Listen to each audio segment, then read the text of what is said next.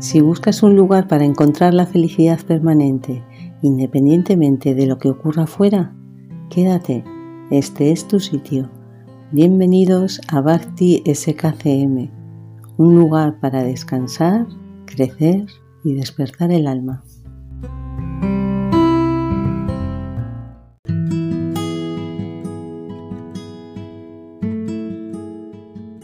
Bienvenidos queridos amigos y oyentes a nuestro segundo programa. Deciros que estamos muy contentos con la acogida que hemos tenido de este espacio.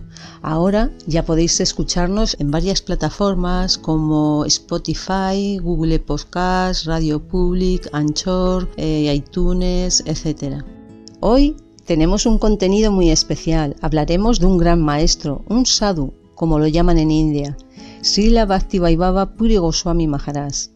También inauguramos dos secciones nuevas, una llamada preguntas, comentarios o sugerencias, donde queremos hacer un espacio vivo, interactuando con todos vosotros. Podéis enviarnos los mensajes tanto por escrito como mensajes de voz. Y la otra se llama Máximas Vaisnavas, que consta de mensajes cortos y profundos que nos han ido dejando los grandes maestros. Contienen un gran conocimiento, ayudándonos así a caminar en esta vida y avanzar. Con todo esto, comenzamos.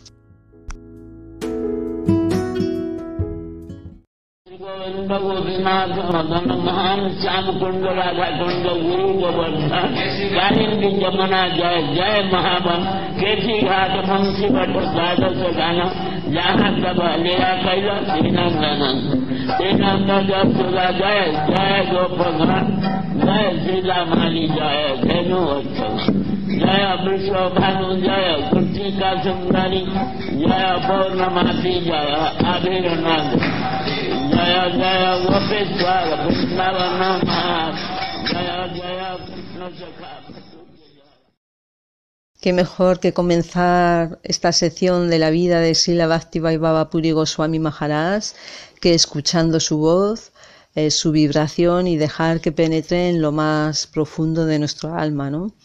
La vida de él fue una vida llena de pura devoción, ¿no? Apareció en este mundo el 26 de enero de 1913 en Fulta, un pueblo situado a unos 15 kilómetros de Berhampur, en el distrito de Ganjan, Orissa. Sus padres, Srimati Devi y Sri Damodar, lo nombraron Nisingha. Este fue el segundo de cuatro hijos. Sila Maharaj recibió su educación primaria de un maestro de Kutarsinji y su educación superior en Suranji. Este, animado por el hermano mayor de él, asistió al colegio de Calicote en Berhampur. Todos los miembros de, su familia fueron iniciados en Sri Sampradaya. Cantaban mantras, eh, se ponían el tilak de este Sampradaya y se vestían según la tradición pero Srila Maharaj se negó a tomar la iniciación de cualquier gurú familiar ordinario, ¿no? Él le dijo a sus padres que estaba esperando conocer a un santo extraordinario y quien lo pudiese aceptar como su maestro espiritual, ¿no?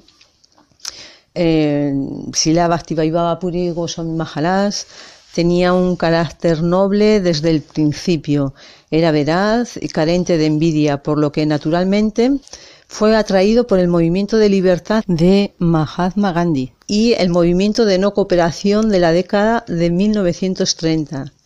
Debido a su fuerte carácter, eventualmente se convirtió en el líder de la asociación local de Frido Pfizer. Durante este tiempo se interesó mucho en la ciencia del Ayurveda y estudió bajo el famoso doctor ayurvédico Sripad Madhusudana Sarma quien por acuerdo divino resultó ser un discípulo iniciado de Sila Bhaktisiddhanta Sarasvati Prabhupada. Después de las clases ayurvédicas, Sila Maharaj solía quedarse más tiempo con su profesor. Eh, discutían temas espirituales con su maestro, como el Sima Bhagavatam, las escrituras de los Goswamis, las revistas y periódicos que publicaban la Gaudiya Mat, como de Gaudiya Dainik Nadilla Prasak. Después mm, de completar con, mucho éxito sus estudios, abrió un hospital caritativo ayurvédico en Vajanagar y se hizo conocido como Nisrinja Kaviraj. Eh, de esta manera, por la influencia de la asociación de devotos, desarrolló las habilidades para curar enfermedades tanto materiales como espirituales.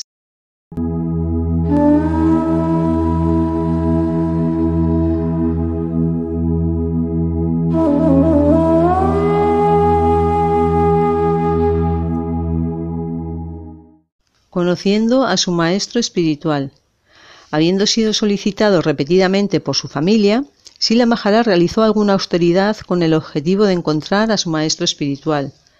En una visión divina recibió el mensaje de que debía ir a Mayapur, donde allí encontraría a su guru. En ese momento nunca había salido de Orisa, por lo que no sabía dónde podía estar este lugar llamado Mayapur.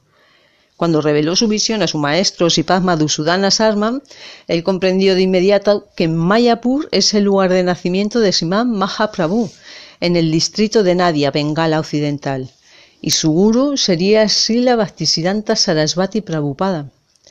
Su maestro de Ayurveda inmediatamente pagó los boletos para que ambos viajaran a Mayapur, y de esta manera llegó a los pies del loto de su divino maestro.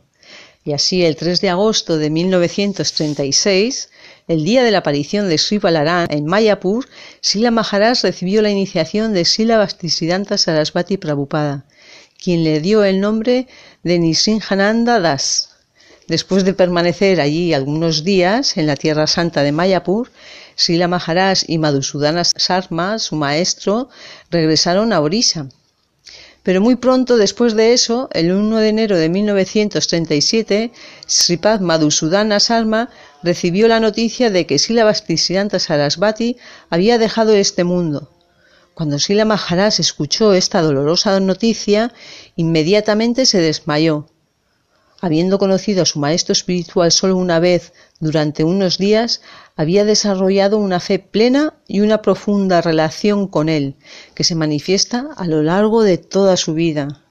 Él se adhirió muy estrictamente a los principios de Sila Bhaktisiddhanta Sarasvati Prabhupada. Al ver la actitud devocional y la experiencia de Sila Maharaj en la comprensión de las escrituras reveladas, sus hermanos espirituales le aconsejaron que se uniese a la Gaudiya Mat como miembro a tiempo completo. Después de hacerlo, se hizo cargo de la gestión del templo Gaudiya Mas en Madras y también en Kobur, que es el lugar donde Sri Chaitanya Mahaprabhu se encontró con Sila Raya Ramananda. Bajo su dirección, el templo fue reconstruido y también se construyó una casa de huéspedes y una sala de prasada. Manteniendo muy buenas relaciones con todos sus hermanos espirituales, él sirvió bajo la guía de sus superiores como Sila Bhakti Rasaka Siddhar Goswami Maharaj, Sila Bhakti Tirtha Goswami Maharaj, Srila Bhakti Kesava Goswami y otros. De esta manera pasó muchos años sirviendo fielmente en Gaudiya Mat, y en esto recibió las bendiciones de todos los Vaisnavas. Era conocido por poder responder correctamente cualquier pregunta sobre el Simad Bhagavatam, por la que recibió el título de Bhagavat Acharya. También era conocido por su habilidad en la gestión de templos. En 1966 aceptó la orden de vida de renuncia, Sanyas, por Sila Giri Maharaj, y se hizo conocido como Sila Bhakti Vaibhava Puri Goswami Maharaj. En el mismo año comenzó su propia misión, que anteriormente se llamaba Sri Krishna Chaitanya Ashram, en Rayamundi. Más tarde fue registrada como Sri Krishna Chaitanya en 1987 en Sri Jagannath Puri. Sirvió como presidente y su gran hermano Srila Bhakti Ivan Janarda Goswami como vicepresidente. Sila Nityananda Brahmachari, Ananda Lilamaya Vigraha Das Prabhu y todos sus hermanos se unieron a su misión de predicación con todo el espíritu. Mediante esta intensa predicación continua logró establecer 22 templos en Jagannath Puri, Brindavan, Mayapur y otros lugares importantes en diferentes partes de, de la India. Sila Maharaj tuvo una amistad íntima con Sila Bhaktivedanta Swami Maharaj, el fundador acharya de ISKCON, a quien invitó junto con sus discípulos a asistir a la ceremonia de inauguración del templo de Visakapan en 1973. Sila Swami Maharaj vino con 15 de sus artistas occidentales discípulos y se quedó 20 días. Incluso hoy, 45 años después, todos estos discípulos recuerdan la amorosa hospitabilidad y el afecto que mostró Sila Bhaktivaibhava Puri Goswami Maharaj y los otros devotos del templo. Como consecuencia de esto, Sila Swami Maharaj Prabhupada invitó a Sila Maharaj a sentar las bases del actual ISKCON Chandrodaya Mandir en Sriram Mayapur. Sila Maharaj personalmente bajó al pozo, realizó la puya e instaló una deidad de Ananta Sesa con su propia mano.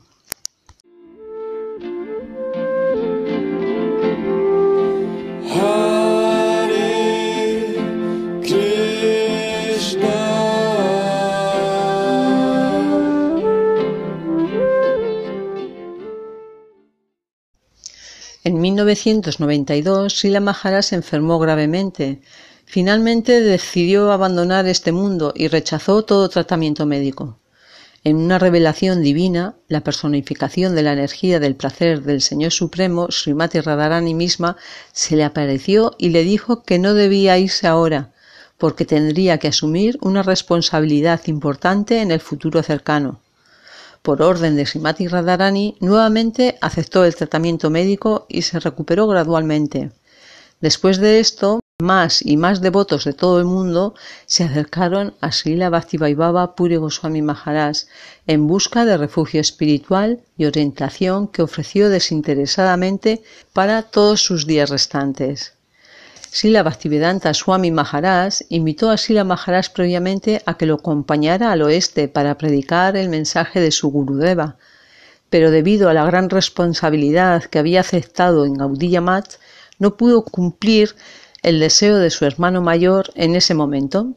Pero más tarde, en 1997, a la edad de 84 años, abandonó la India por primera vez para predicar el mensaje del amor divino en todo el mundo por su naturaleza abierta, sencilla, afectuosa, atrajo a cientos y miles de devotos en América, México y Europa, y con su impresionante y realizado Harikata los inspiró a cantar el santo nombre del Señor y a realizar un servicio devocional a Hari, Guru y los Vaisnavas. Al ver su ejemplo personal de pureza, devoción y humildad, incluso aquellos que habían perdido su entusiasmo o su fe se llenaron nuevamente de espíritu devocional. Debido a su comportamiento autocontrolado, conservó su perfecta salud física hasta la vejez, lo que le permitió viajar extensamente por el mundo desde 1997 hasta el 2005 Inspirado por su predicación, se establecieron templos y ashram en Italia, España, Austria, México. La retirada gradual del mundo externo. Luego en 2005 se retiró de viajar al extranjero y después de un tiempo gradualmente dejó de dar conferencias públicas, ya que su estado de ánimo se volvió cada vez más introspectivo y perdió interés en los movimientos externos de este mundo. Las últimas palabras que dijo en una conferencia pública fueron Kirtanilla Sadhari, siempre canta el santo nombre del Señor. Aunque ya no hablaba, su presencia personal era sorprendentemente refulgente, influyente y de gran fuente de inspiración para quien lo conocía. Su desaparición, el 3 de marzo del 2009, durante el canto vesperpino y congregacional del nombre del Señor, Sila Bhaktivaibhava Puri Goswami Maharaj fijó sus ojos, corazón y mente en su Gurudev Sila Bhaktisiddhanta Sarasvati Prabhupada y dejó este mundo en su templo en Visakapan para entrar en los pasatiempos eternos de su amado Señor.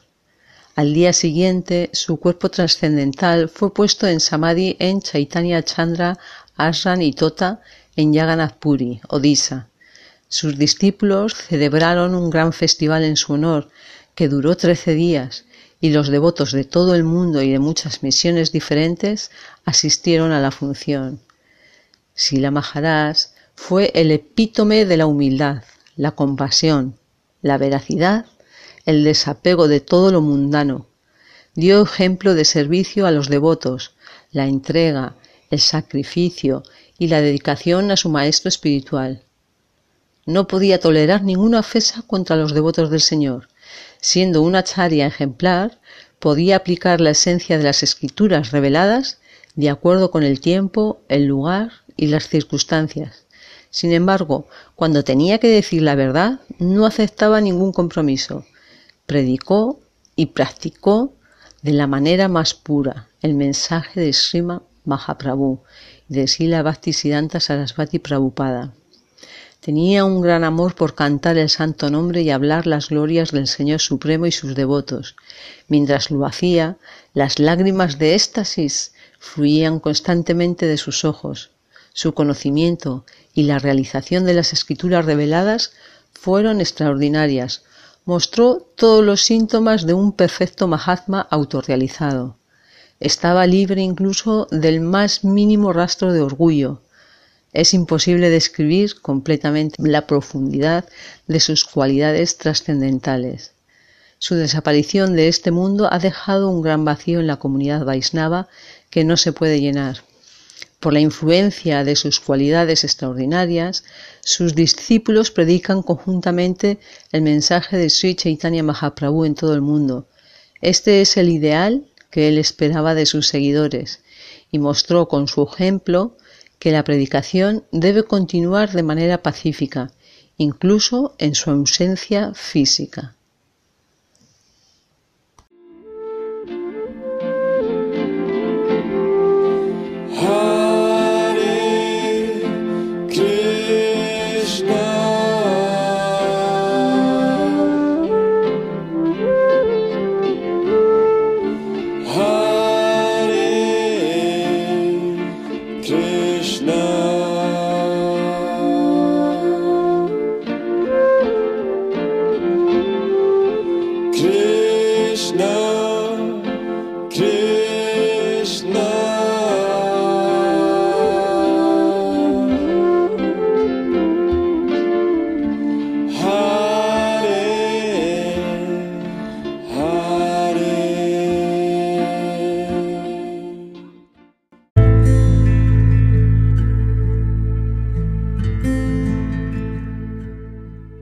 Más Vaisnavas, mensajes cortos y profundos de grandes maestros que nos ayudarán a mejorar y avanzar en nuestra vida.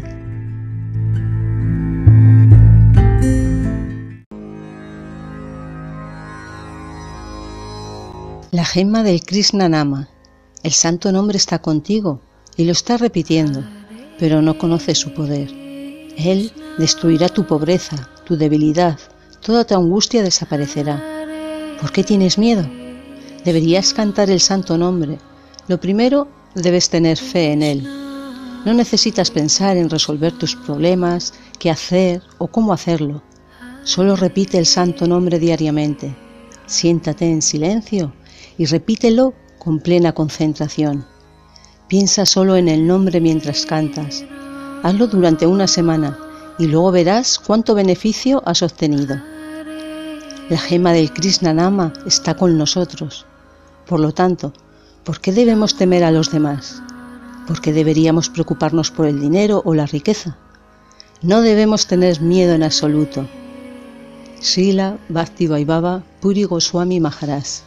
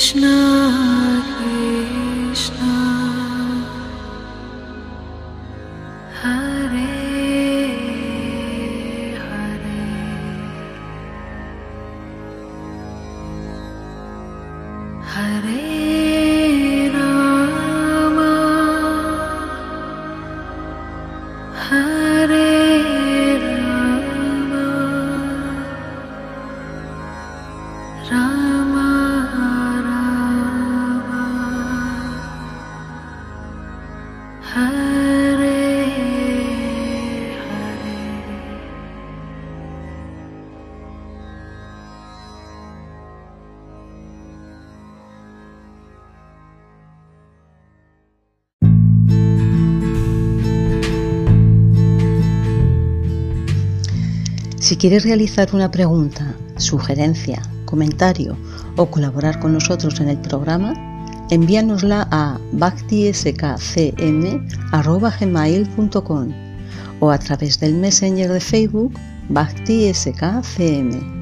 Nos encantará interactuar con todos vosotros.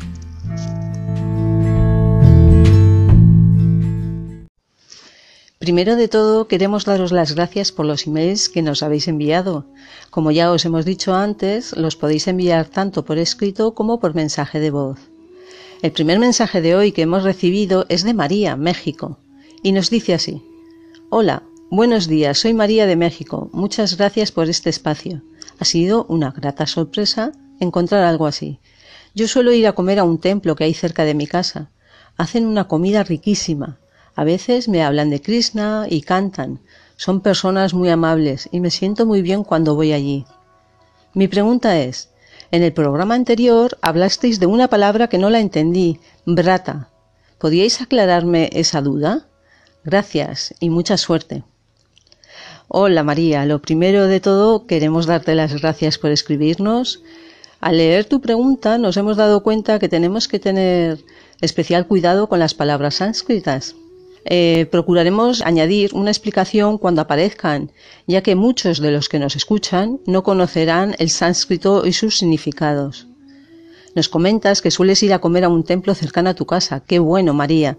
La comida que dan en los templos, además de estar buenísima, no es una comida ordinaria, es algo más, que además de alimentar tu cuerpo, alimenta tu alma. Es comida ofrecida a la divinidad y se llama prasada. Haremos un programa especial al respecto y también abriremos una sección especial de recetas riquísimas, alimentos adecuados, etc. Referente a tu pregunta sobre el significado de la palabra brata, brata es un rito religioso, un voto que a menudo implica la abstinencia de alimentos total o parcial, pues como ayunos. También puede ir acompañado de oraciones, cantos y otros ritos como la caridad, visitar templos, adorar, aumentar tu sadhana, un poco lo que hablamos en el programa anterior. A veces son observados durante ciertos festivales, eh, durante algunos meses especiales o en ceremonias, en ritos de iniciación. Eh, todo esto se encuentra en los textos hindús antiguos como los Vedas. Esperemos haberte aclarado un poquito, un poquito el significado de la palabra brata. Muchas gracias de nuevo, María. La segunda pregunta del día de hoy nos la envía Bhakti Nos dice así. Hola, buenos días, gracias por este programa. El programa anterior hablaron de fechas del mes de Purusutama y dijeron que comenzaba el día 18, pero a mí me han dicho que empezaba el día 17. ¿Me podrían aclarar esto? Claro que sí, Bhakti Devi. Gracias por escribirnos. Referente a la fecha de inicio del mes de Purusotama, decirte que dependiendo de qué lugar nos escribas, de qué país, es que no, lo hemos visto en el email, varía la fecha porque esto va según la luna. Eh, creo que, por ejemplo, si no me equivoco, en Chile comenzaba el día 17. Entonces, si eres de esa zona, eh, pues estarías en lo acertado. Mm, te lo dijeron bien. Aquí en Europa empezó el día 18. Os recomendamos un calendario que hay online, es muy bueno y que tiene todas las fechas de todas las festividades, apariciones, desapariciones, ecádasis, con fechas, horas de todas las lunas. Pones en el Google calendario Bhakti Pure y te sale. Al entrar en el calendario, tú tienes que poner tu zona de dónde eres y te sale todas las fechas y horarios. Está genial, de verdad. Ahí no te quedará ninguna duda. Esperamos haberte resuelto la duda, Basti Devi. Y ya la última pregunta para finalizar esta sección hoy. Eh, nos escribe Juan y nos dice: Hola, me gustaría saber cómo puedo encontrar un buen maestro de Bhakti Yoga. Gracias. Hola Juan, bienvenido, gracias por escribirnos. Bueno, eh, no sé de dónde eres, pero por ejemplo te recomiendo que si tienes algún templo cerca de tu casa, lo visites, eh, tomes contacto con ellos y vayas conociendo un poco todo, toda esta filosofía. También por internet eh, te recomiendo escuchar muchas clases. Hay mucho harikata de grandes maestros. Por ejemplo, en nuestra página bhaktiskcm.com podrás ver que hay clases de, grandes maestros. También en, el Facebook. Eh, te recomiendo que escuches y luego el que más te llegue a tu corazón, ese será. Se dice que cuando el alumno está preparado, el maestro aparece. Canta sinceramente y aparecerá seguro. Muchas gracias, Juan. Eh, aquí iremos poniendo clases y contando biografías de, grandes maestros. Eso también te puede ayudar. Bueno amigos, eh, terminamos la sección de hoy y esperamos vuestros emails. Muchas gracias y nos vemos.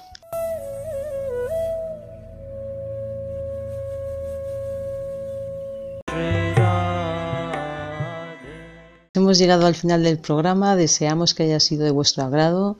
Eh, deciros de nuevo que nos gusta interactuar con vosotros. Como sabéis, podéis enviarnos vuestras preguntas, comentarios, sugerencias a través de email o las redes sociales. Y también, si alguien quiere colaborar, puede enviarnos por audio para emitirlo en siguientes programas. Habrá una sección específica eh, para esos temas, ¿no? ya que queremos que sea una radio interactiva para crear entre todos un espacio hermoso que nos ayude a avanzar y salir un poquito de esta locura material que últimamente nos está invadiendo. Sin más, agradeceros que hayáis estado aquí con nosotros.